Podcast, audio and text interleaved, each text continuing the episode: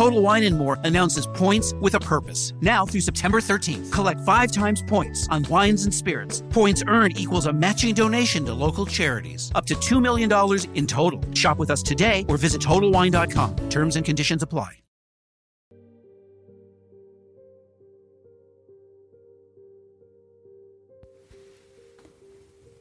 Hola, ¿qué tal amigos? Habla su servidora María Isabel Gómez Robles y hoy voy a tocar un tema de conocimiento. Vamos cambiando las formas. ¿Y cómo las vamos a cambiar? Modificando nuestros comportamientos, nuestra actitud y vamos poniendo orden al desorden que en un momento quizá adoptamos como reacciones de aprendizaje de vida. Hoy voy a hablar de un tema que se llama responsabilidad, que va a ser muy familiar en el momento que hable de cómo aprendemos a ser irresponsables o en qué momento dejamos de ser responsables. ¿Qué es una educación? Vamos aprendiendo por qué nos cuesta tanto trabajo, nos enoja tanto que nos digan que hagamos o que nos regañen por no hacer nuestras responsabilidades. A muchas personas les puede enojar lo que no han podido tener, pero es porque dejaron de hacer las cosas o no pudieron hacerlas. ¿Por qué no las pudieron hacer?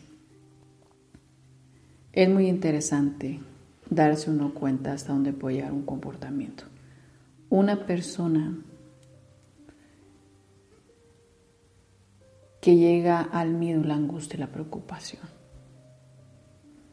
la preocupación en automático, si tú estás angustiado, ya te mantiene en un sufrimiento inconscientemente.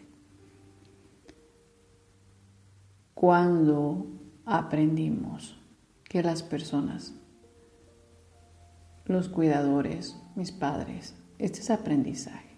No puede ser ofensivo para nadie, porque así fuimos educados. Estoy hablando de una educación. Porque lo que voy a decir, quizá muchas personas digan, porque los papás somos los malos. No, no somos malas personas. Aprendimos de otras víctimas como nosotros y ahí venimos haciendo las mismas situaciones. O hay personas que llegan y se sientan y me dicen, quiero romper con todos mis patrones. Porque quizá ya llegaron a la madurez y se dieron cuenta que están siguiendo patrones similares a los padres. ¿Qué es un patrón de conducta? Vamos entendiendo ¿Por qué en un momento tenemos hijos tan irresponsables?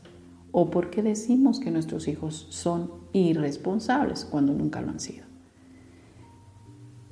Si a mí mis padres me dejaron la responsabilidad de sus deberes, de sus obligaciones, de sus responsabilidades. Cuando era una niña, me dejaron cuidando a mis hermanos. Hay muchas personas trabajamos desde niños. Era normal, había que ayudar a los padres. No lo manejaban como ayuda cuando en realidad ya estábamos trabajando y ocupábamos llevar dinero a la casa. Hay personas que hacían mandados que les daban dinero a las personas, buscaban cómo sacar dinero, aún siendo niños, 8 años, 9 años, 10 años. Y no estoy hablando de tu historia, es nuestra educación. Y lo voy a ejemplificar así. En un caso una persona decía, Isabel, mi mamá dejó a mi papá cuando yo tenía 10 años.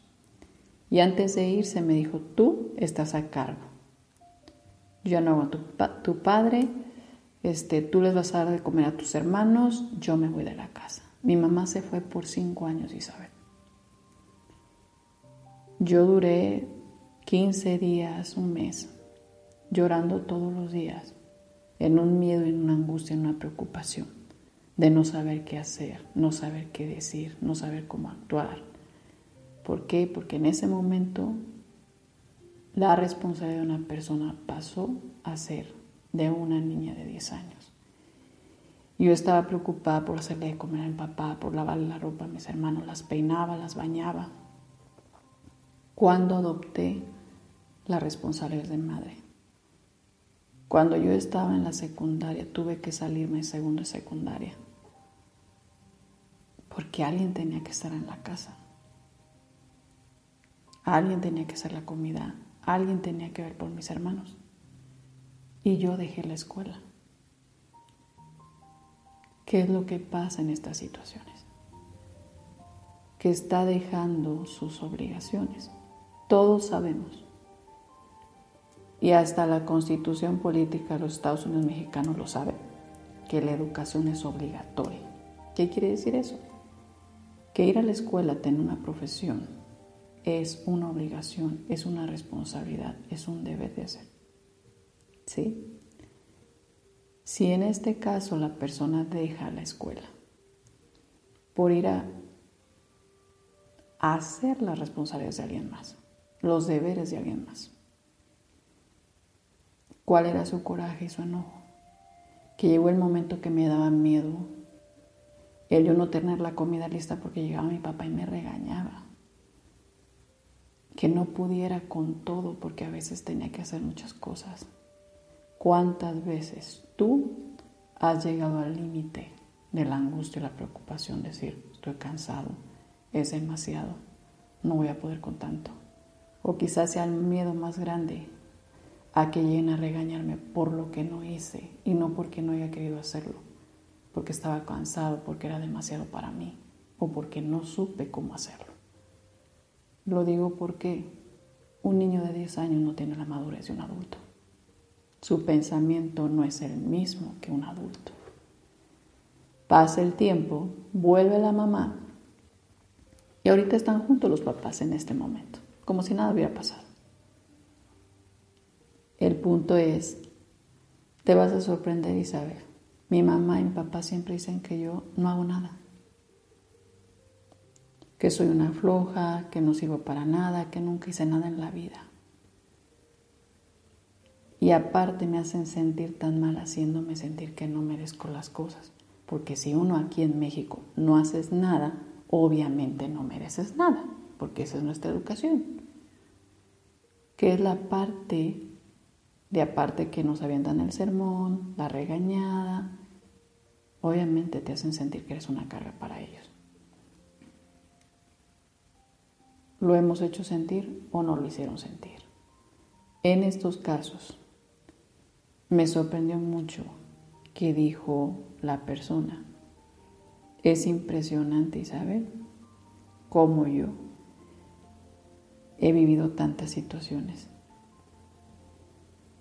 Y le así sí es cierto, he sido muy irresponsable, no hago las cosas, me enojo en mi trabajo. Le dije, no, ¿Qué es lo que pasó en esta situación?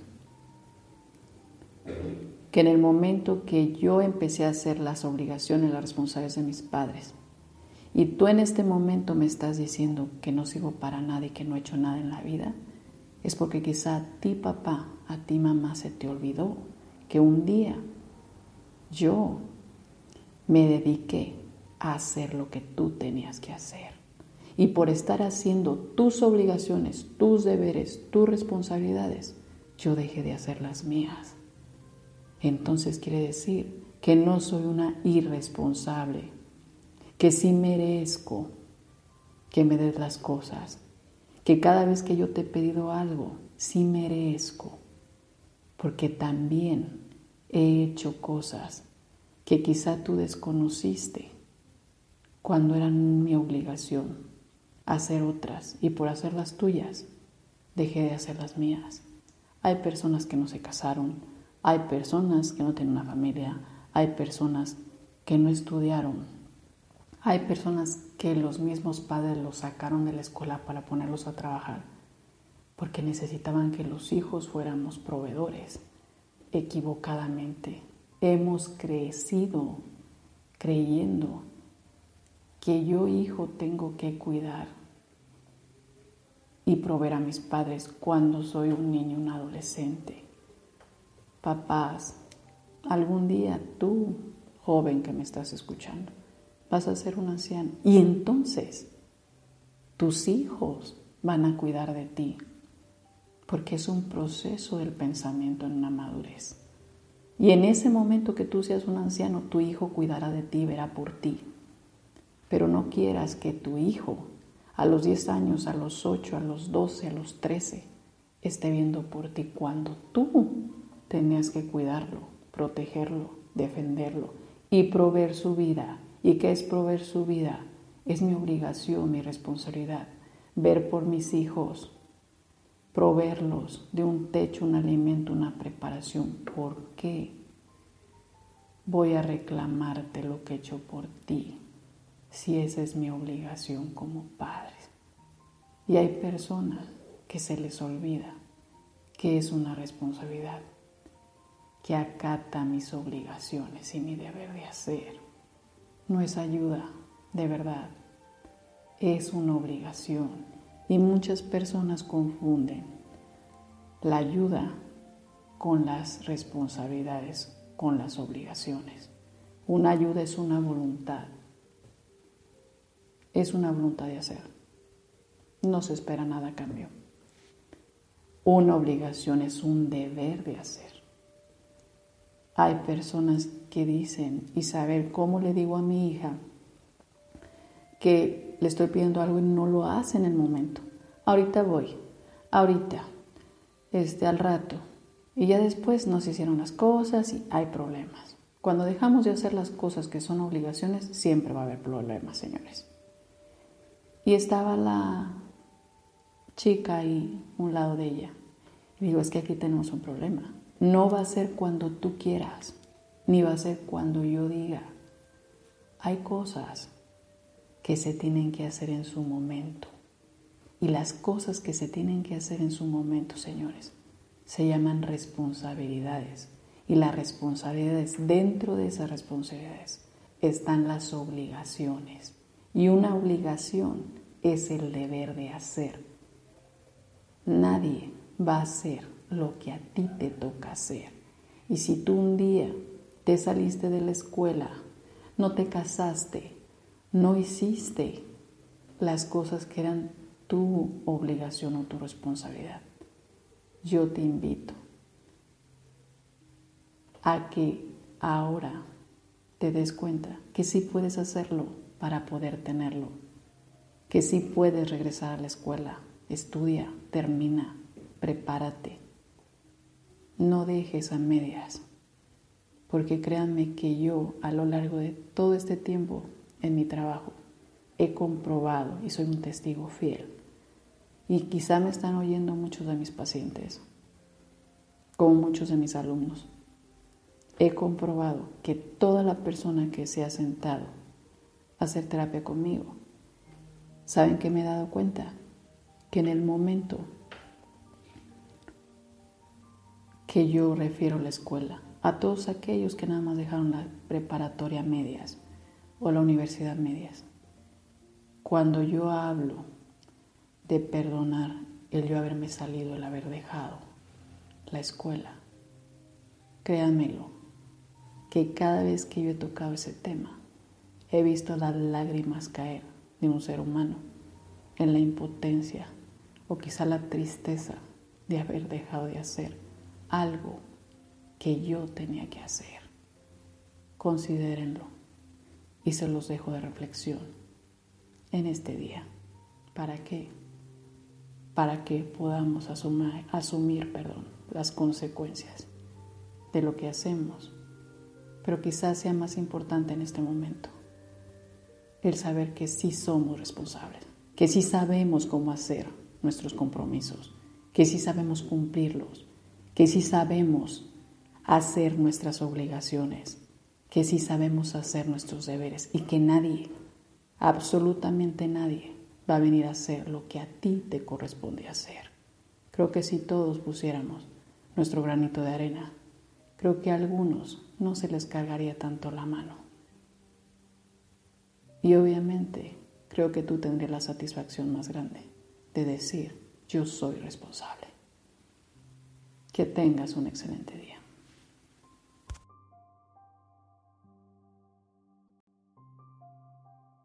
Prepara a tu familia para lo que venga con la venta de regreso a clases de JCPenney, con ahorros de 30 a 50% en selección de estilos Arizona para jóvenes, jovencitas y niños. Y selección de ropa Exertion con hasta 50% de descuento. Además, ahorra 25% extra con tu cupón o ahorra 25% en selección de ropa Adidas. Y recuerda, tenemos entrega a tu auto sin contacto. JCPenney. Oferta válida ya. Adidas se excluye del cupón. Aplican otras exclusiones. Detalles en la tienda o jcp.com. Prepara a tu familia para lo que venga con la venta de regreso a clases de JCPenney, con ahorros de 30 a 50% en selección de estilos Arizona para jóvenes, jovencitas y niños. Y selección de ropa Exertion con hasta 50% de descuento. Además, ahorra 25% extra con tu cupón o ahorra 25% en selección de ropa Adidas. Y recuerda, tenemos entrega a tu auto sin contacto. JCPenney. Oferta válida ya. Adidas se excluye del cupón. Aplican otras exclusiones. Detalles en la tienda o jcp.com.